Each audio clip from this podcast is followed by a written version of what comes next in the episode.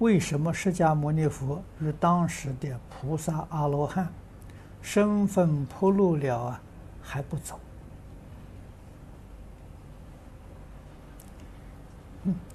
他是修正而成就的。啊，如果你今天修正，啊，那我们讲的很清楚啊，你能把对世出世间一切法的执着放下了，你就证得阿罗汉。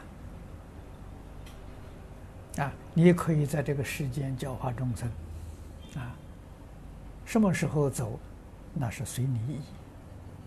啊，你想走真走得了，你想多住几年也不碍事。啊，所以这个情形不一样。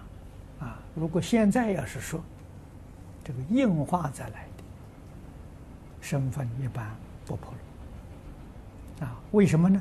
破路之后啊。麻烦就来了，哪个人不来拜你啊？啊，你还能修行吗？啊，原因在这个地方啊，啊，还有呢，避免冒充的，啊，这个冒充佛菩萨的人很多啊，啊，给人说。我是什么佛再来，什么菩萨再来的，目的在哪里呢？是叫你来拜，叫你来送供养。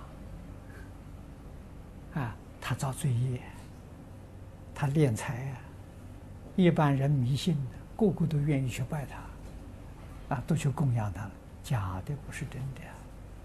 啊，所以佛这个制度一立定的时候，就不能冒充。啊，你暴露身份，你就得走。你要不走，你就是假的，你就不是真的。啊，这个对于正法的维护产生了很大的效果。啊，如果佛没有这个这个这么一个呃呃措施的话，啊，妖魔鬼怪都来冒充是佛菩萨，整个佛法就乱掉了。众生想学佛学不到了，那才真叫苦死。所以有这么一个规定，啊，你真的是菩萨再来的，啊，就是人家晓得了，他也决定不承认。啊，印光大师，我们在传记里面看到的，啊，他老人家在往生的前，好像前四年。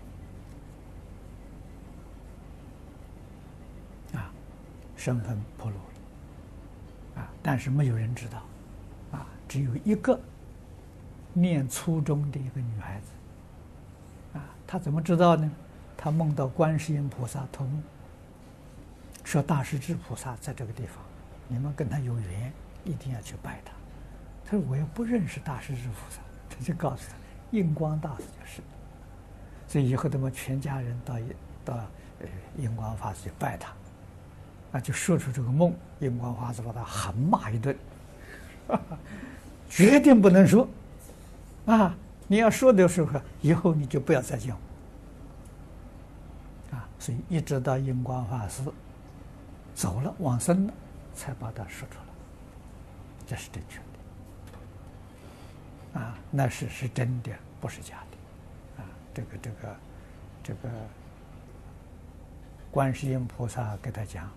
好像他住世的时候，只有很短的两三年，他就会走了，啊，果然没错，两三年他真的走了，啊，所以这是这个不是假的，啊，是我们知道啊，啊，这个印祖是大势至菩萨再来的，那我们细心就观察印光大师一生他的行持啊。